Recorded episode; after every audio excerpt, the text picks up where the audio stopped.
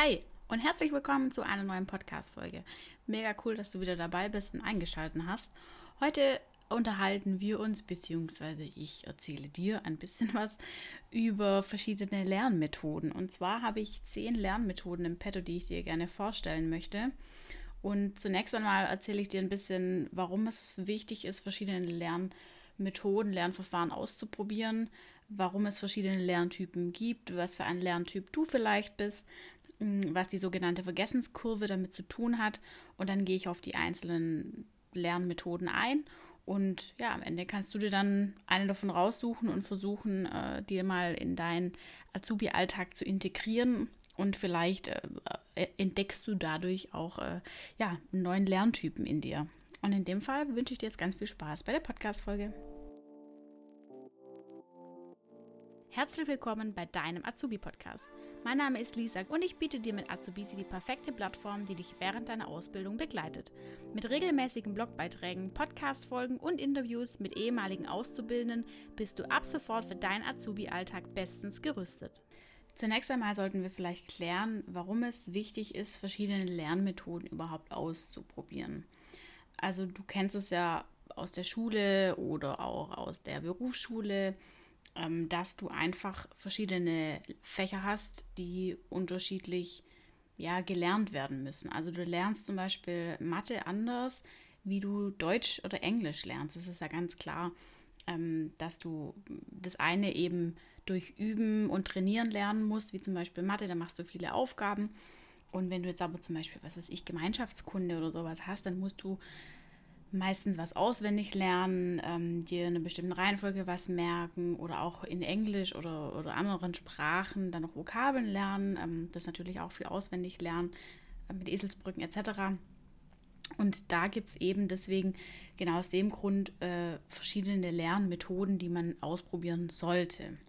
Abgesehen davon gibt es auch verschiedene Lerntypen. Also da kannst du mal überlegen, was für ein Lerntyp du bist. Man unterscheidet oder hat früher ja relativ konventionell unter vier verschiedenen Lerntypen unterschieden. Das wäre zum einen der Audi auditive Lerntyp.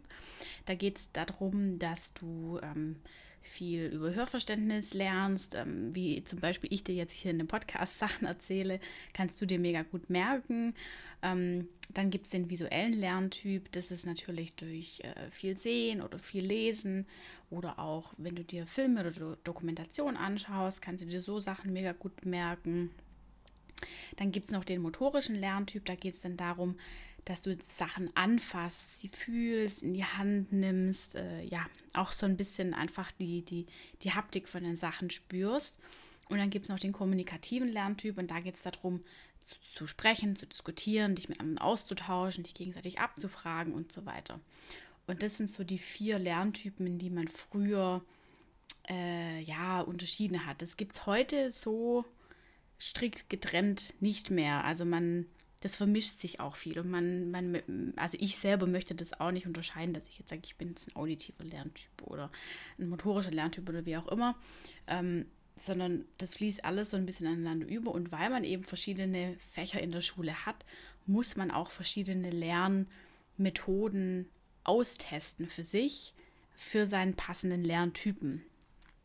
Und deswegen möchte ich dir einfach äh, heute diese zehn verschiedenen ähm, Methoden vorstellen, dass du einfach eine gewisse Bandbreite hast. Da ist auch für jedes Fach was dabei, für jeden Lerntypen was dabei. Also wenn du jetzt sagst, oh, ich kann mir Sachen aber viel besser merken, wenn ich drüber rede mit anderen oder wenn ich drüber diskutiere, habe ich auch was dabei. Oder wenn du sagst, oh, ich bin eigentlich eher so der Typ, ich, ich schreibe das ja auf und lese es dann, habe ich auch was dabei. Also da ist wirklich für jeden was dabei.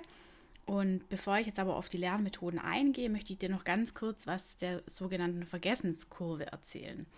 Die Vergessenskurve, vielleicht hast du es auch schon ähm, gesehen auf meinem Blog oder, oder auf äh, Instagram, habe ich das gepostet, wie die Vergessenskurve aussieht. Also du kannst dir das vorstellen, das ist im Prinzip wie ein Schaubild, ähm, ja, mit einer X und mit einer Y-Achse. Also das, was quasi nach oben geht, ähm, ist die Erinnerung die du an die Sachen hast, die du lernst. Und nach rechts geht dann quasi die Zeit, in dem Fall in Tage gerechnet. Und bei der Vergessenskurve geht es darum, wie viele Wiederholungen in wie vielen Tagen man machen muss, um sich Dinge zu merken. Und parallel zu den Tagen spiegeln sich dann quasi so Querlinien wieder. Also am besten schaust du dir das einfach mal auf meinem Blog an. Ich verlinke den Beitrag auch einfach hier ähm, in der Podcast-Beschreibung. Dann kannst du draufklicken und einfach ein bisschen runterscrollen, dann kommt direkt das Bild. Vielleicht machst du das parallel, dann kann ich es dir dazu gerade noch erklären.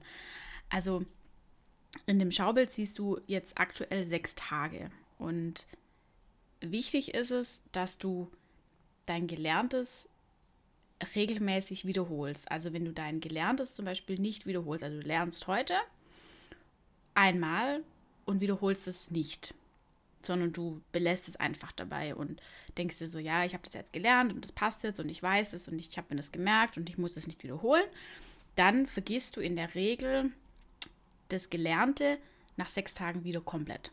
Also wenn du es nicht einmal wiederholt hast, vergisst du es nach sechs Tagen komplett. Also wenn du heute was lernst und es nicht wiederholst, ist es in einer Woche weg und es war alles für den Arsch.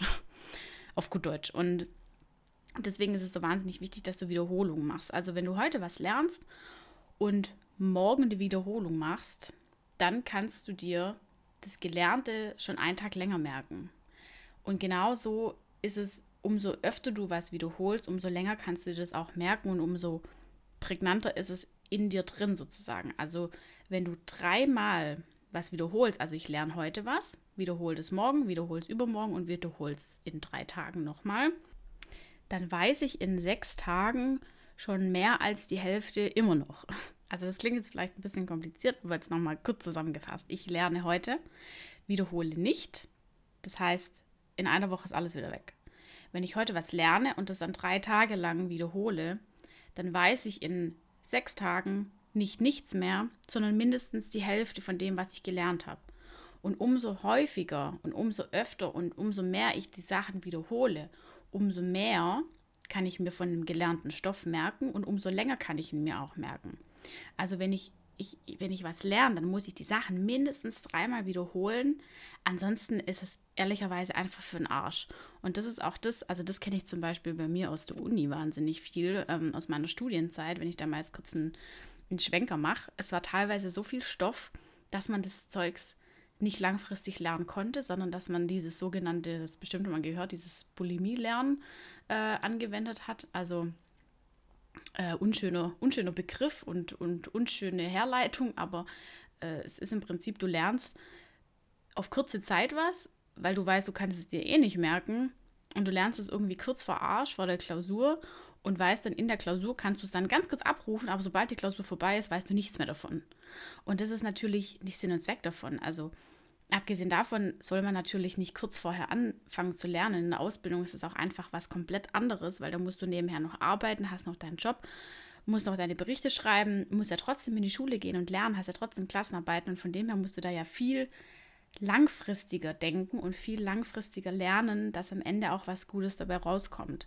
Und von dem her ist diese Vergessenskurve wirklich mega, mega wichtig, dass du ähm, dir einfach darüber klar bist, dass du deine Sachen nicht nur einmal lernen solltest, sondern die Sachen wirklich wiederholen solltest, um es langfristig zu behalten und dann eben auch zum gewünschten Zeitpunkt in der Klassenarbeit, Prüfung, was auch immer abrufen zu können. So, jetzt äh, viel äh, vor, vor, vorweg Gerede. Jetzt kommen wir mal zu dem hauptsächlichen, äh, über das ich heute eigentlich reden möchte, und das sind die verschiedenen Lernmethoden. Also ich stelle dir jetzt im Prinzip zehn verschiedene Lernmethoden vor und sagte dann auch immer direkt, für welche Fächer die geeignet sind und für welche Fächer die eher ungeeignet sind. Das kannst du dann auch, wie gesagt, auch alles nochmal ganz in Ruhe ähm, bei mir auf dem Blog nachlesen. Und da siehst du dann auch immer unter den jeweiligen Punkten in diesen Infoboxen, in den pinken Infoboxen direkt, welches Fach äh, zu welcher Lernmethode passt. Und probier dich da einfach wirklich mal komplett aus und mach das, auf das du Bock hast. Und ja, schau dann einfach, was, was am Ende dabei rauskommt. Du kannst auf jeden Fall nichts verlieren. Also, Lernmethode Nummer 1. Lernen in Gruppen und gegenseitiges Abfragen. Das ist von mir tatsächlich ein sehr starker Favorit gewesen, vor allem in der Ausbildung. Da haben wir uns wahnsinnig viel gegenseitig abgefragt. Es ist im Prinzip selbsterklärend. Also du lernst mit und aber auch von anderen. Wir haben das ganz oft so gemacht, dass wir uns zusammengesetzt haben und haben dann für ein Fach gelernt und einer hat dann immer den Ordner in die Hand genommen und hat eine, Also hat sich die Sachen dann durchgelesen und hat irgendeine Frage gestellt, eine total willkürliche Frage, auch nicht irgendwas, wo schon mal in der Klassenarbeit oder sowas dran kam, sondern einfach eine Frage, die er sich selber ausgedacht hat. Er hat sich das vorher kurz durchgelesen, um welches Thema geht es und stellt dann halt einfach ganz willkürliche Fragen. Und dann sind wir da immer zu zweit oder zu dritt gesessen und dann hat einfach derjenige, der die Frage wusste, die Frage beantwortet. Und selbst wenn du die Antwort nicht weißt oder nicht wusstest, ist es absolut nicht schlimm. Du profitierst wirklich von dem, was die anderen auch sagen, weil man erinnert sich dann nachher auch dran, warte mal, die Frage hat doch der so und so formuliert und es hat doch die XY dann so und so beantwortet, da war doch was und da kann ich mich daran erinnern. Und so kannst du dir die Sachen auch wahnsinnig gut merken. Und wenn du darüber redest und darüber diskutierst und dann auch nochmal eine Gegenfrage stellst, so kann man wahnsinnig gut ähm, voneinander lernen. Und für welche Fächer ist es geeignet? Also in sprachlichen äh, Fächern, wo du Vokabeln lernen musst, kannst du dir natürlich gegenseitig Vokabeln abfragen. Aber zum Beispiel gerade so Fächer wie Gemeinschaftskunde oder was gibt es denn noch? Erdkunde oder ja gut, das ist halt immer von Ausbildung zu Ausbildung anders, ne? Äh, weiß ich nicht, Sozialwissenschaften, äh, ja, jetzt bin ich überfragt. Aber zum Beispiel solche Fächer kannst du dich eben wahnsinnig gut gegenseitig abfragen, weil das viel auch zum Auslernen ist oder Geschichte oder was weiß ich was. Zum Beispiel Fächer, ähm, wo du üben musst, also wie zum Beispiel Mathematik, kannst du natürlich auch einfach miteinander dann die Aufgaben lösen. Also das ist dann dieses Lernen in Gruppen. Da kannst du dich natürlich nicht gegenseitig abfragen. Ist schwierig irgendwie, rechnen wir das und das im Kopf aus, sondern da ist es dann eher, okay, wir haben jetzt die und die Aufgabe, setzen uns gemeinsam hin und dann äh, rechnen wir einfach gegenseitig, äh, gemeinsam und, und, und äh, lernen dadurch. Weil wenn du dann wieder was nicht weißt oder wenn du den Lösungsweg nicht verstehst oder was weiß ich, oder du kommst aufs falsche, falsche Ergebnis, dann könnt ihr euch einfach gegenseitig helfen und unterstützen. Das hilft wahnsinnig, glaubst du mir. Probier es einfach mal aus. Und ganz ehrlich, selbst wenn du mit deinen Klassenkameraden nicht klarkommen solltest und keinen Bock hast, mit denen zu lernen, dann schau halt einfach mal. Es gibt doch mittlerweile an jeder Berufsschule irgendwie ein schwarzes Brett oder online irgendwelche Foren, äh, wo du reinschreiben kannst, wer sucht, wer bietet und so weiter.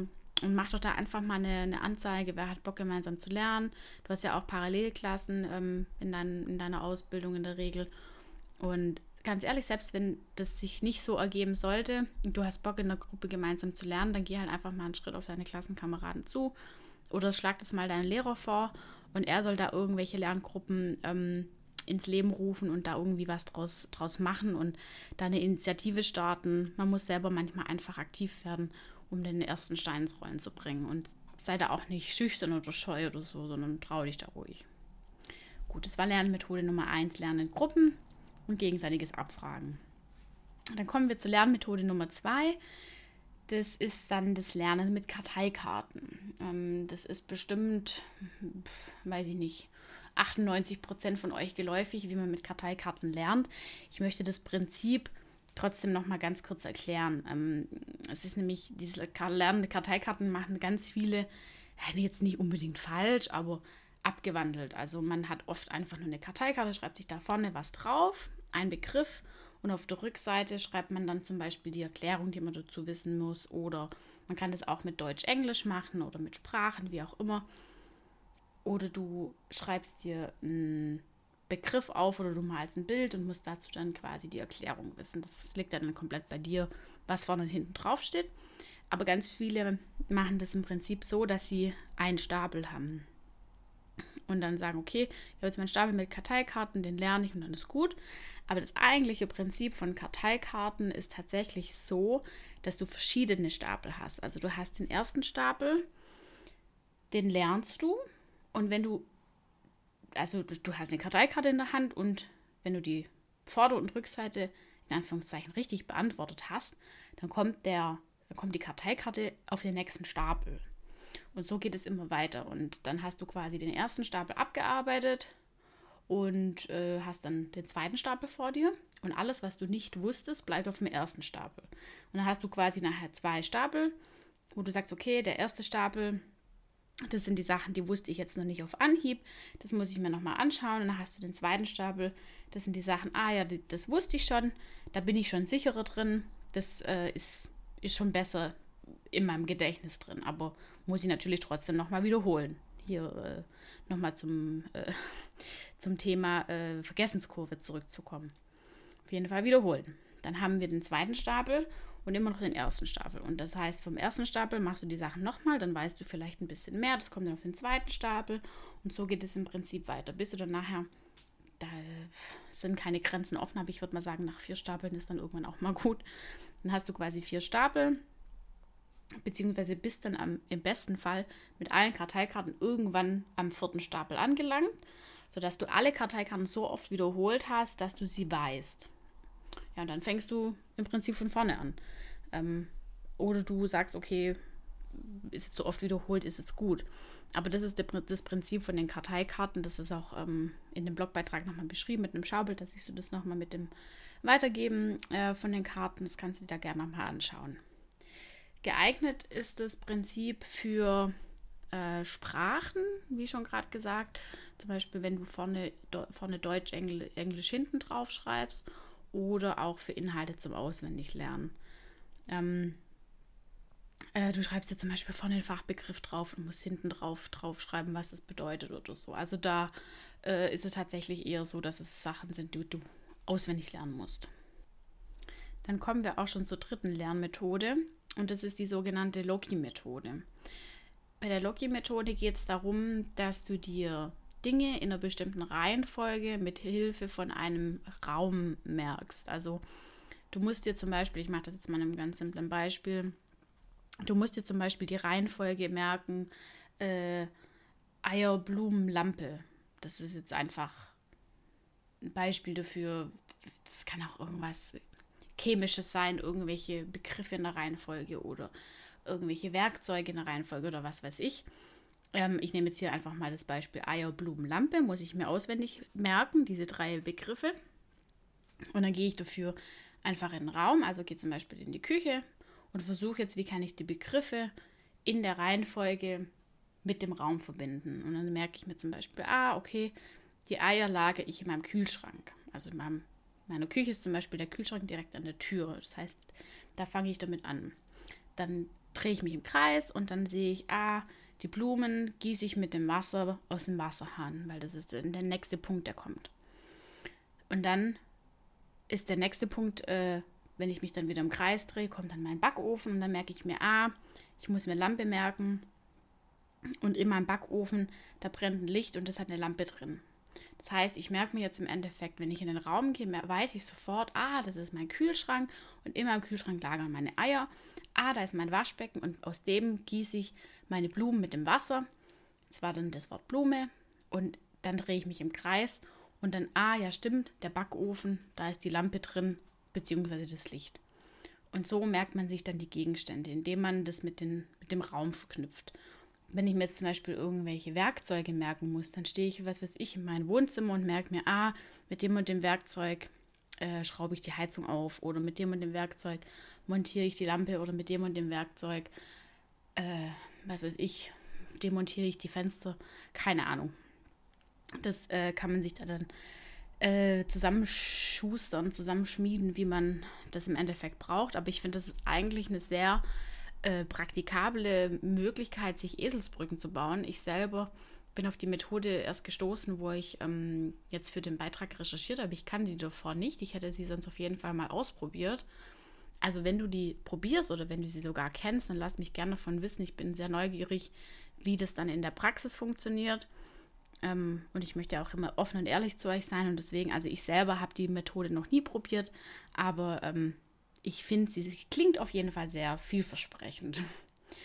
Und dann wieder für welche Fächer das geeignet ist. Also im Prinzip wieder für Dinge, die du auswendig lernen musst. Also in dem Fall tatsächlich auch eher für Fachbegriffe, für eine Liste in einer bestimmten Reihenfolge, für einen gewissen Ablaufplan, für eine Verfahrenstechnik. Also das sind zum Beispiel alles Punkte, so kann man sich in einem Raum eine gewisse Reihenfolge am besten merken. Dann kommen wir zum vierten Punkt. Das ist dann der Punkt Zusammenfassung schreiben. Das war von mir tatsächlich auch ein sehr großer Favorit, sowohl in der Ausbildung als auch im Studium. Und ich habe es teilweise auch hardcore übertrieben. Also ich wurde dann auch am Ende echt äh, von Klassenkameraden, Kommilitonen und sowas gefragt, ob ich meine Klassen, äh, meine Zusammenfassungen verkaufen würde, weil die so krass wären. Also wirklich äh, viel Zeit investiert und, und teilweise auch echt übertrieben. Ähm, es hat mir aber wirklich geholfen, weil ich finde, also bei mir ist es persönlich so, wenn ich was selber niederschreibe, und der große Unterschied war bei mir auch, ich habe das alles von Hand geschrieben, weil Computer hat bei mir gar nichts gebracht. Also da, da habe ich es auch genauso gut lassen können, habe ich auch probiert, habe ich auch äh, getestet, im PC runterzuschreiben, aber das ist bei mir nicht verinnerlicht. Und es gibt auch etliche Studien, wo nachgewiesen wird, dass wenn du was mit der Hand schreibst, ähm, dir die Sachen besser merken kannst, als wie wenn du es mit dem PC schreiben würdest. Und ich habe auch ganz viel mit verschiedenen Farben gearbeitet und habe mir sogar Inhaltsverzeichnisse geschrieben für meine Zusammenfassung und hatte wirklich für jedes Fach ähm, meine Zusammenfassung. Und das war wirklich sehr hilfreich, ähm, das, das so zu, ja, das so zu äh, machen, weil wenn ich dann in der Klassenarbeit gesessen bin und da kam eine Frage, habe ich mir schon oft überlegt, ah, in der Zusammenfassung, da merkt man sich tatsächlich viel eher, da kann man teilweise sogar sagen, auf welcher Seite das in welcher Zeile steht so ungefähr, weil man das eben selber einfach runtergeschrieben hat und man hat es ganz anders verinnerlicht, wie wenn man das einfach von den geschriebenen Blättern von dem Lehrer runterliest. Und das hat einfach eine ganz andere Wirkung. Also wie gesagt, das war meine liebste Methode zum Lernen. Probier es einfach mal aus, wenn du es noch nicht gemacht hast. Ich würde dir aber auf jeden Fall empfehlen, die Zusammenfassungen ähm, selber zu schreiben und nicht von irgendjemand zu kopieren oder dir das äh, sogar von irgendjemand zu kaufen. Also investiere die Zeit lieber und ja, geh da schon frühzeitig ran, weil umso früher, da sind wir bei dem Thema Wiederholung, wenn du eine Zusammenfassung einmal geschrieben hast, du kannst das Zeugs überall mit hinnehmen und ähm, dir dann immer überall durchlesen. Und Zusammenfassungen sind im Prinzip ja, für fast alle Fächer geeignet, ähm, außer für irgendwelche mathematischen Sachen. Das äh, ist, ist glaube ich, auch selbst erklären. Also äh, für Sprachen, ja, kann man machen. Hm, kann, kann man machen, muss man aber nicht machen. Das ist dann eher schon so dieser grammatikalische Teil. Vokabeln würde ich jetzt hier auf jeden Fall mal außen vor lassen, weil das macht so keinen Sinn. Da würde ich dann eher mit den Karteikarten arbeiten. Aber ansonsten, klar, für Inhalte, die man theoretisch auswendig lernen muss. Also, ist immer wieder Gemeinschaftskunde, Erdkunde, Sozialkunde, was weiß ich, Religion, Geschichte, Erdkunde, hat man schon ähm, alles Mögliche, was man auswendig lernen muss. Das war die Lernmethode Nummer 4. Dann kommen wir zur Lernmethode Nummer 5 im Prinzip ähm, ist es auch was recht Simples. Ähm, da geht es um Altklausuren bzw. alte Klassenarbeiten, alte Prüfungen, die du von deinem Lehrer bekommst, die du aber auch durch andere Schüler bekommen kannst. Ähm, wenn du zum Beispiel äh, immer Connections zu höheren Stufen ist, ist immer gut. Also guck dir, guck am besten, dass du da irgendwie jemand findest, der in einer höheren Klasse ist als du und oder in einem höheren Lehrjahr in dem Fall und der dir da dann auch äh, ja, mit Sachen aushelfen kann, weil das, das Ding ist, es gibt so viele Lehrer, also ich möchte das jetzt gar nicht ähm, ja, verallgemeinern, aber es gibt leider, leider so viele Lehrer, die einmal in ihrem Leben gefühlt, ähm, eine Freundin von mir, die wird mich jetzt wahrscheinlich äh, steinigen dafür, die, die ist jetzt frisch gebackene Lehrerin. Ähm, aber gefühlt gibt es viele Lehrer, die einmal in ihrem Leben Klausuren anlegen oder Prüfungen oder was auch immer ähm, und das dann ihr Leben lang jedes Jahr verwenden. Also ich hatte da wirklich teilweise Lehrer, die haben, die haben über Jahre hinweg immer die gleichen Klassenarbeiten gemacht. Also jetzt nicht immer genau die glitzegleiche Frage, aber halt einfach vom Muster her genau gleich. Und da weißt du einfach, was für ein Typ Lehrer ist es und in welche Richtung geht es und wie werden die Fragen gestellt. Ich finde, das ist immer schon wahnsinnig hilfreich, wenn du weißt, wie stellt jemand die Frage. Ähm, was, was, was für ein Typ ist der? Will der eher was Ausformuliertes? Will der Stichpunkte? Hat er was zum Ankreuzen? Das finde ich ist immer schon was, da weißt du wenigstens ein bisschen was, wie wenn du einfach in die Klassenarbeit gehst und von nichts und 0,0 eine Ahnung hast.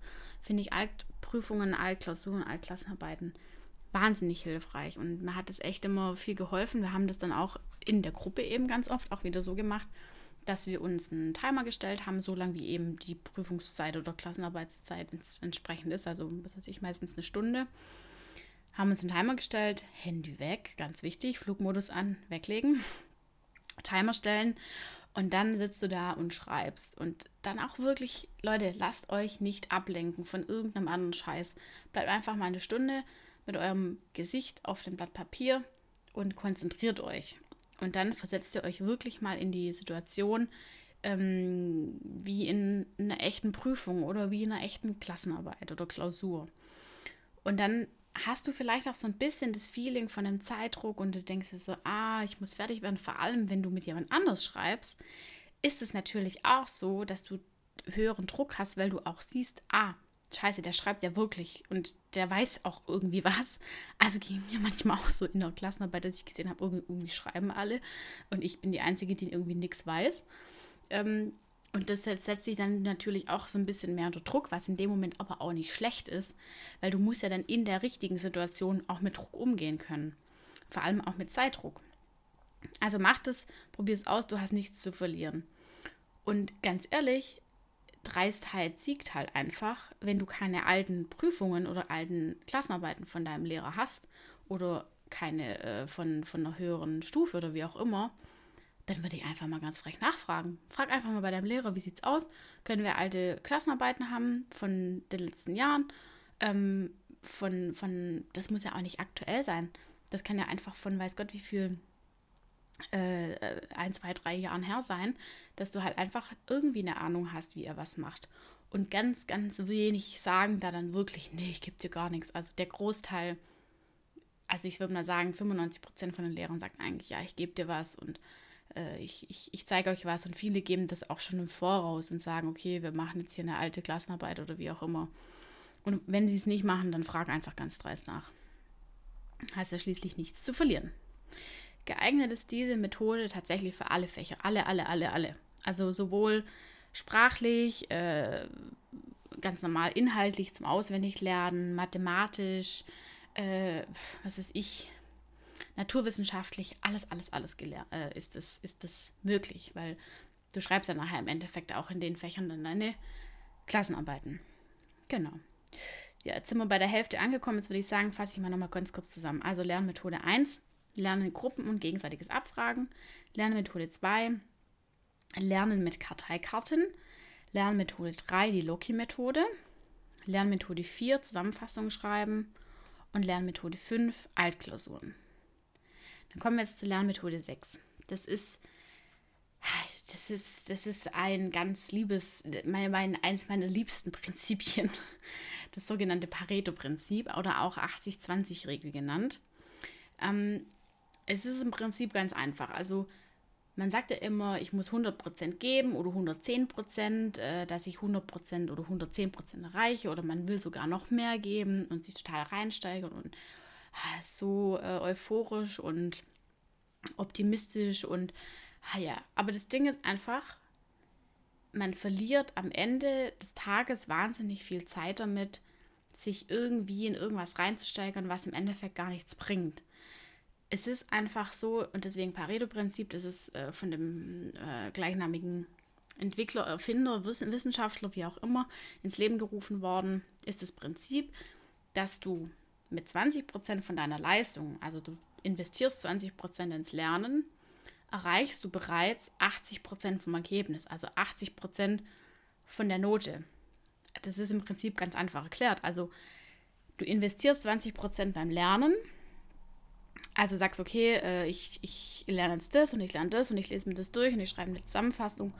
Und ich mache aber jetzt nicht zum Beispiel alle Lernmethoden und lerne bis nachts um eins und racke mir einen ab und mache keine Ahnung was, sondern konzentriere mich aufs Wesentliche und fokussiere mich und investiere 20 Prozent und bekomme dafür zum Beispiel eine, was weiß ich, 2,4, 2,3, sowas. Und dafür, dass ich dann aber die 1,2 oder 1,0 sogar erreichen wollte, müsste, könnte, wie auch immer, müsste man ja wahnsinnig viel noch investieren, um wirklich den kleinsten, kleinsten Punkt noch zu wissen. Weil für eine 1,0 musst du natürlich einfach alles richtig haben. Da kannst du nachher vielleicht irgendwo einen Fehler haben, aber mehr halt auch nicht. Und überleg mal, wie viel mehr Zeit und Aufwand du investieren musst, dass du nachher diese 1,0 bekommst. Das ist ja verhältnismäßig absolut, ganz ehrlich, unrentabel.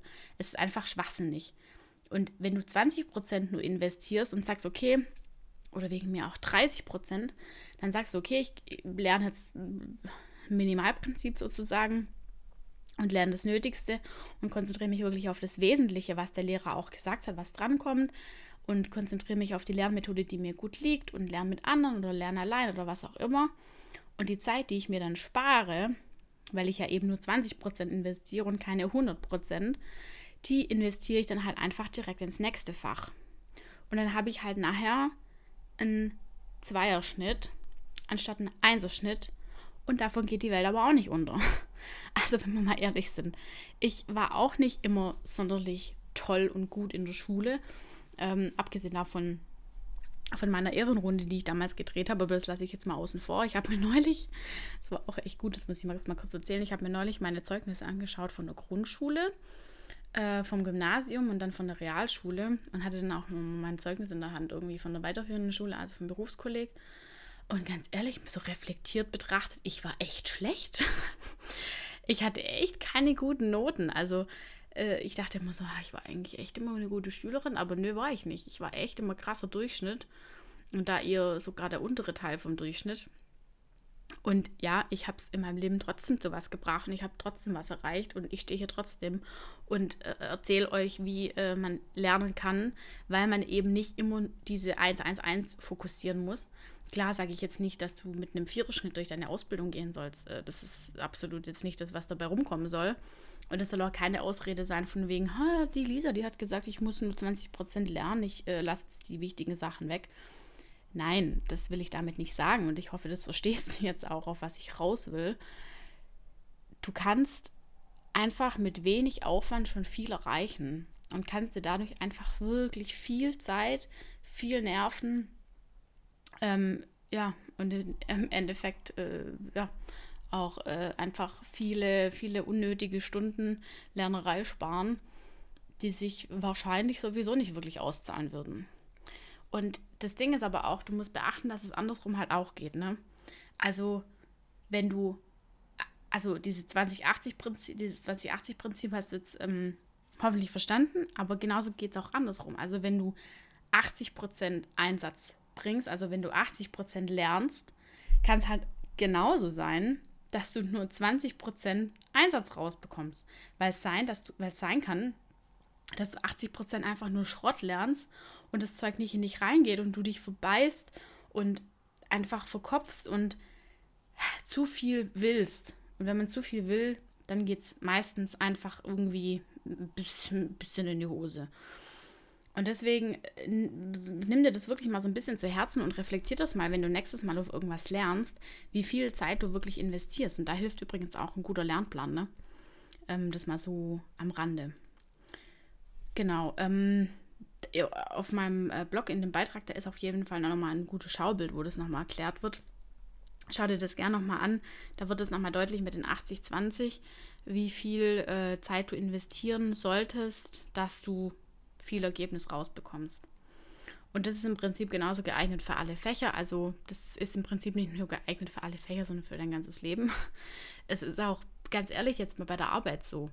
Also was bringt es denn 100% zu investieren, wenn du dafür dann nachher genau das gleiche Ergebnis bekommst. Oder sogar noch ein schlechteres Ergebnis, weil du einfach viel zu langsam bist. Wenn ich zum Beispiel auf mich jetzt mal denke, ich arbeite zum Beispiel an einer, was weiß ich, an einer Präsentation muss eine Präsentation abgeben, dann kann ich 100% investieren und jedes kleine Kästchen und Förmchen und Pünktchen und weiß Gott was perfekt gestalten. Braucht dafür aber halt einfach 10 Stunden länger oder ich konzentriere mich auf das Wesentliche, investiere 20% von meiner Arbeit, investiere die anderen Prozente einfach noch in andere Arbeit, die ich zu tun habe, weil es ist jetzt nicht so, wie wenn ich nur das machen müsste und bekomme daraus trotzdem eine mega geile Präsentation, die alle zufriedenstellt. Und genauso ist es bei dir beim Lernen auch. Investiere einfach nicht zu viel, weil sonst äh, ist viel, viel, viel einfach auch oft einfach für den Arsch. Ja, ich merke schon, die Podcast-Folge, die wird dieses Mal ein bisschen länger. Aber es ist einfach auch äh, ein Thema, das muss man ein bisschen ausführlicher besprechen, dass es auch wirklich äh, gut rüberkommt. Von dem her gehen wir jetzt aber direkt über zu Punkt Nummer 7. Lernmethode Nummer 7 sind Eselsbrücken, Verbildlichungen oder Abkürzungen mit Anfangsbuchstaben. Und das ist im Endeffekt eine Methode, da, da habe ich zum Beispiel eine Freundin vom Studium, die hat dieses äh, Prinzip gelebt, wirklich. Die, die hat zu allem eine Eselsbrücke gehabt. Das war völlig irre. Die hatte auf ihren Karteikarten immer total wilde Bilder. Ich habe das Bild gesehen und dachte mir so, was zum Teufel ist eigentlich los mit dir? Was soll das denn sein? Und da fängt die an zu erzählen, ja, der Max, der hält, das, der hält den Ball und dann die Anna, die erzählt dann das und äh, die, die spielen dann damit und dann scheint die Sonne und dann setzen die sich dahin und daraus habe ich jetzt, äh, weiß Gott, was für äh, eine Formel abgeleitet und ich dachte mir dann so, okay, what the fuck.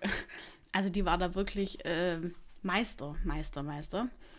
Und Eselsbrücken finde ich aber wirklich, also klar, so diese typische, ähm, mein Vater erklärt mir jeden Sonntag unsere Nachthimmel, ist ja so dieses äh, typischste Beispiel, das man vielleicht kennt, wo man das Sonnensystem anhand von den äh, Anfangsbuchstaben erklärt. Oder auch die Eselsbrücke, ähm, dass man sich die Himmelsrichtungen merkt mit Nordost, Südwest, zum Beispiel nur Ochsen saufen Wasser oder nur ohne Seife waschen. Das kennt bestimmt jeder von euch. Und das ist so mm, eine typische Eselsbrücke, die man sich bauen kann.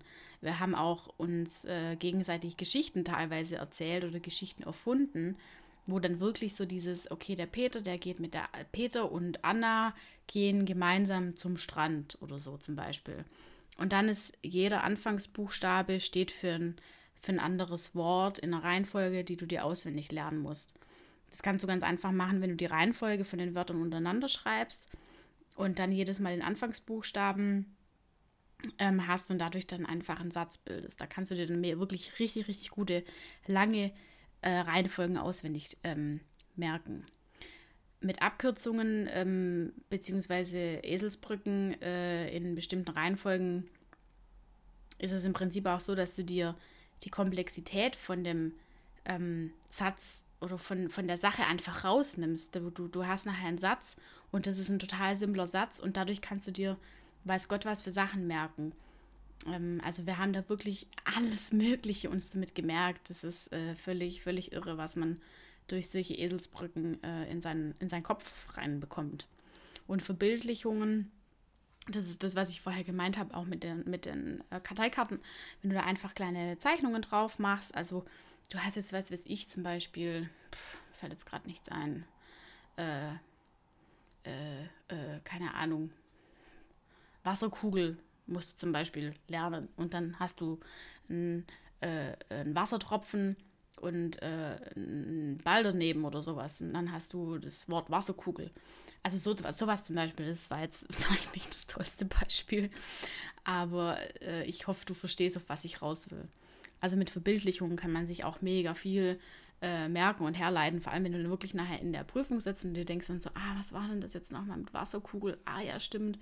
Ähm, das war doch dieses eine Bild, wo ich aufgemalt habe mit dem Wassertropfen und so. Genau. Also so kann man sich auch echt mega gut Sachen merken. Und es ist auch wieder geeignet für Inhalte zum Auswendiglernen. Das sind wir wieder bei ähm, Erdkunde, Gemeinschaftskunde und sowas.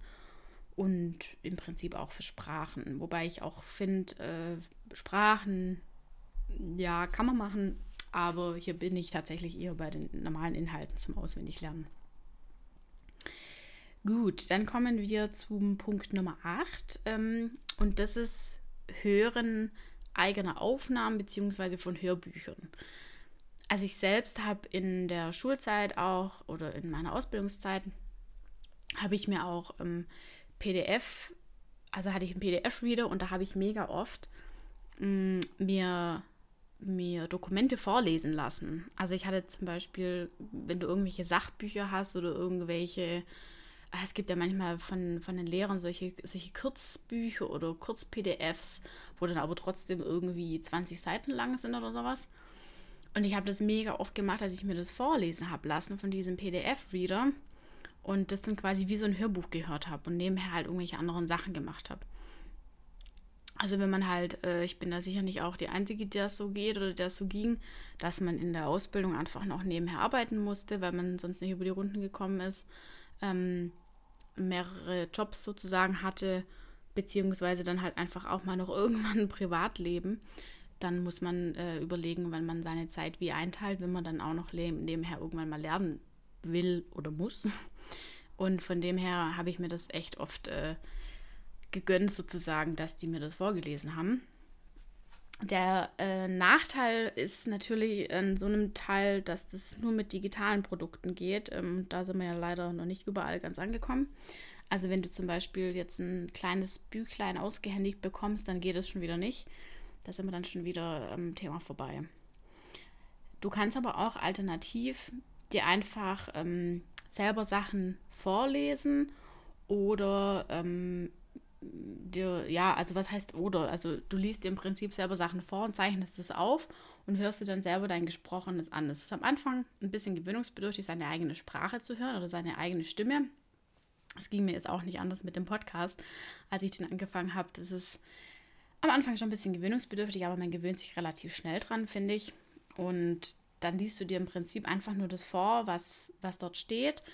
Verinnerlicht es auch in dem Moment dann nochmal, wenn du mh, mm, dir das selber vorliest. Und es ist vor allem mega gut geeignet, wenn du einfach viel mit dem Auto unterwegs bist. Also wenn du zum Beispiel eine lange Strecke zur Arbeit hast, kannst du das halt jedes Mal bei der Arbeit oder bei der Fahrt zur Arbeit oder in die Schule oder wie auch immer, kannst du dir dann ähm, anhören. Das ist immer wieder bei dem Prinzip, äh, investier also 80-20-Regel, investiere nicht so mega viel Zeit, sondern gestalte deine Zeit effizient. Und das ist in dem Fall super effizient, wenn du dir das einmal aufzeichnest oder dann sogar schon das digitale Produkt nimmst und das dann einfach anhörst, während du was anderes erledigst. Und jetzt nochmal ein extra Tipp. Es gibt mega, mega viele Bücher, ähm, die du äh, in der Schule vielleicht ausgehändigt bekommst, gibt es in deiner Stadtbibliothek ganz oft als E-Book. Und das kannst du dir dann wieder von deinem PDF-Reader vorlesen lassen.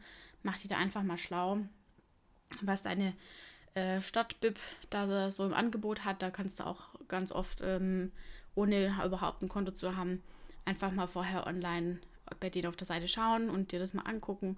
Und als Azubi bzw. als Schüler bekommen wir dann sowieso einen recht guten Rabatt und günstige Preise für so ein Jahresabo und das lohnt sich auf jeden Fall. Und zum Thema eigene Aufnahmen und Hörbücher, das steht jetzt tatsächlich nicht im Blog drin, aber die Idee hatte ich früher mal. Ich habe es ich hab's nie probiert, aber ich, ich bin bis heute eigentlich noch von der Idee begeistert. Also wenn es jemand von euch mal machen würde oder machen will oder das schon mal sogar schon mal gemacht hat, dann berichtet mir mega gern davon. Ähm, ich finde, man kann sich mega gut irgendwelche ähm, Songtexte auswendig merken. Also das geht mir zum Beispiel so, wenn ich ein Lied irgendwie drei, vier Mal gehört habe, dann weiß ich meistens schon irgendwie so das halbe Lied auswendig und kann da mitsingen. Und wenn es nur so ein bisschen hin und her gemuschelt ist. Aber im Prinzip kann man das ja auch einfach auf was adaptieren, das man lernen muss. Also ich nehme zum Beispiel irgendein Lied, das gerade im Radio läuft und nehme davon halt einfach die Melodie und singe das, was ich lernen muss, also zum Beispiel irgendeine Reihenfolge auswendig, singe ich dann auf die Melodie drauf. Da muss man jetzt vielleicht ein bisschen, äh, sage ich jetzt mal, äh, technische Skills haben, um das äh, zu, zu machen zu können. Ähm, ich habe selber nie, nie probiert, weil ich, glaube ich, einfach Schiss davor hatte, mich selber singen zu hören die ganze Zeit. Also da ist bei mir dann so ein bisschen gescheitert. Aber ich glaube, so kann man sich auch Sachen mega gut merken, weil die Melodie hast du ja drin. Und ob du dir dann nachher den Songtext auswendig lernst und den mitsingst oder ob, ob du dann nachher deine eigene Reihenfolge von deinen Fachbegriffen irgendwie äh, mitrellerst, ist ja dann kein Unterschied. Und wenn du dann nachher in der Klassenarbeit sitzt und die Melodie in deinem Kopf hast, dann kannst du einfach die, die Wörter so ein bisschen vor dich hinsummen. Also gedanklich natürlich hinsummen, weil sonst äh, denkt dein Lehrer auch, weiß Gott was. Aber dann hast du die Fachbegriffe dann direkt vor dir. Also ich äh, bin bereit, dass mir jemand von seiner Erfahrung erzählt. Geeignet ist es natürlich auch wieder für einfach alle Fächer. Also alle Fächer, wo du Sachen auswendig lernen musst. Du, irgendwelche ähm, mathematischen Formeln würde ich da jetzt vielleicht nicht gerade in irgendein Lied von Ed Sheeran runterbeten. Aber wenn du jetzt zum Beispiel irgendwelche Reihenfolgen hast, die du auswendig lernen musst oder irgendwas zum Verständnis einfach, wo eben jetzt gerade mit diesem PDF-Reader kompatibel ist, dann nutze es auf jeden Fall. Dann kommen wir zur Lernmethode Nummer 9. Das ist die Schlüsselwortmethode. Und bei der Schlüsselwortmethode geht es im Prinzip darum, dass du Vokabeln somit schnell auswendig lernst und dein zusätzliches Wort mit einem Wortlaut ergänzt. Also es klingt jetzt ein bisschen kompliziert. Ich lese dir jetzt gleich mal einen Beispielsatz vor. Ähm, das ist auch eine Methode, die habe ich selber nie probiert. Die habe ich jetzt auch beim Recherchieren gefunden. Ich stelle es mir teilweise vielleicht ein bisschen aufwendig vor, das ähm, zu machen, aber vielleicht ist es ja eine Methode für die eine oder andere äh, Sache, wo man dadurch dann Vokabeln schneller auswendig lernen kann. Also ein Versuch äh, ist es auf jeden Fall wert. Das Beispiel ist in dem Fall, also lese ich jetzt einfach mal vor. Das englische Wort Mais, zu Deutsch Mäuse, klingt wie das deutsche, wie das deutsche Wort Mais. Das mentale Bild besteht also aus vielen kleinen Mäusen, die an Mais knabbern. Und schon weißt du wieder, dass das Wort Mais bedeutet, nämlich Mäuse. Also du merkst, es ist, äh, das ist jetzt ein Beispiel, das ist ein fixes Beispiel. Aber so kann man sich zum Beispiel äh, Übersetzungen durch Wörter gut merken. Wie gesagt, es kann, es kann schon aufwendig sein, dass jetzt, wenn du da irgendwie, was weiß ich, 200 Vokabeln auswendig lernen musst, dann ist es natürlich schon aufwendig, sich das jedes Mal für das Wort herzuleiten. Aber wenn das jetzt irgendwelche Wörter sind, nehmen wir mal an, das sind nachher zehn Wörter, die du dir ums Verrecken nicht merken kannst, hatte ich auch Vokabeln. Das ist wirklich, also in dem Fall zum Mäusemelken. Ähm, und da hatte ich echt manchmal Vokabeln, die sind einfach nicht hängen geblieben. Und das wäre natürlich eine gute Möglichkeit, so dieses, diese letzten paar Wörter, die einfach nicht da bleiben, äh, dir über diese Möglichkeit zu merken. Und das ist, wie schon gerade gesagt, geeignet für alle sprachlichen äh, Fächer. Und da habe ich jetzt auch nochmal dazu geschrieben im Blogbeitrag, dass es eben gerade auch gut geeignet ist, wenn du zum Beispiel die mh, mm, Karteikartenmethode anwendest. Zum Beispiel auch für den ersten Stapel. Also alles, was auf dem ersten Stapel liegen bleibt und du dir einfach nicht merken kannst, wäre das zum Beispiel eine Methode, um die nochmal zu festigen. Guti, dann kommen wir jetzt zur letzten Lernmethode, Nummer 10. Und das sind die Mindmaps. Mindmaps sind, kennst du wahrscheinlich auch. Ähm, da ist auch nochmal ein Beispiel jetzt im Blogbeitrag mit drin. Unter Mindmaps versteht man im Prinzip Skizzen bzw. Schaubilder von Stichpunkten, Oberbegriffen, äh, ja, kurze Wortfetzen, wie auch immer. Und das ist mega gut, um deinen aktuellen Wissensstand abzufragen. Also wenn du zum Beispiel einfach mal wissen willst, okay, was weiß ich denn jetzt eigentlich alles über, äh, was weiß ich, was nehme ich denn jetzt als Beispiel? Zum Beispiel über die Herstellung von Feuerzeugen, keine Ahnung. Hier liegt gerade ein Feuerzeug, ist mir gerade eingefallen. Ähm, dann schreibe ich in die Mitte Herstellung von Feuerzeuge. Und dann schreibe ich außenrum, ich brauche zum Beispiel die Hülle. Was brauche ich denn alles für die Hülle? Und dann mache ich einen Punkt Hülle und schreibe dann alles dazu, was mir zu der Hülle einfällt.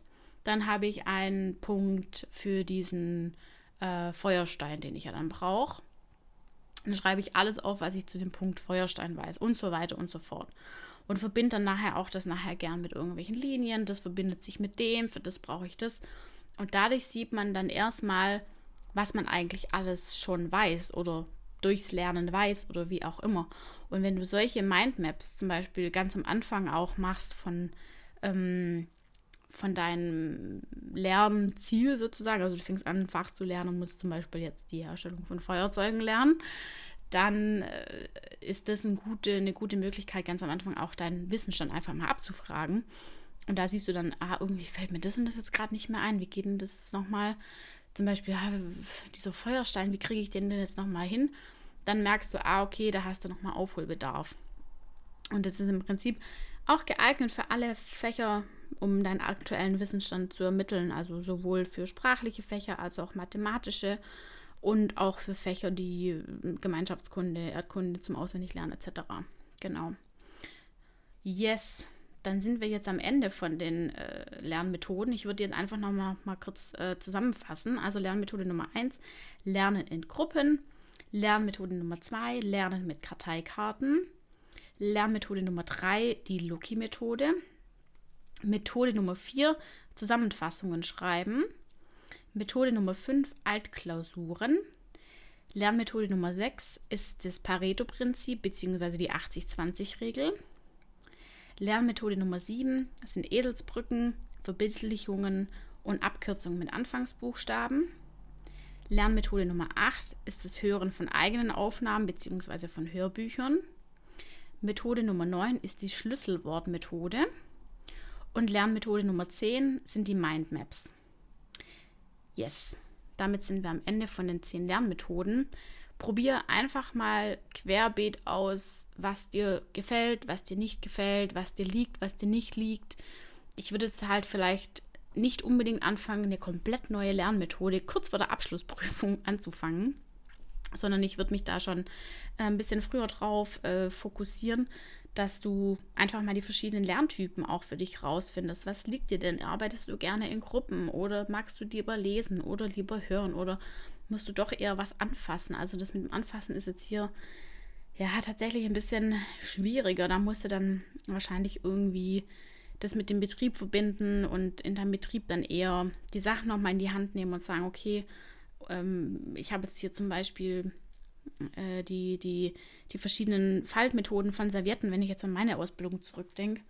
Dann muss ich verschiedene Serviettenfaltmethoden auswendig lernen. Und das kann ich mir einfach besser merken, wenn ich die Serviettenfaltmethode einfach selber mal ausprobiere. Und das wäre in dem Fall auch das Haptische. Also so als Beispiel. Genau. Damit sind wir jetzt am Ende. Wie gesagt, probier einfach mal alles aus. Du bist jung, du hast Zeit, du kannst experimentieren, probier dich durch.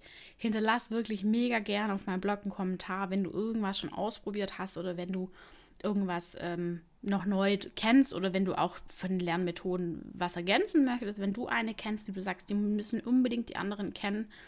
Oder ähm, schreib mir einfach auf Instagram auch eine Nachricht, dann ergänze ich das noch mega gern.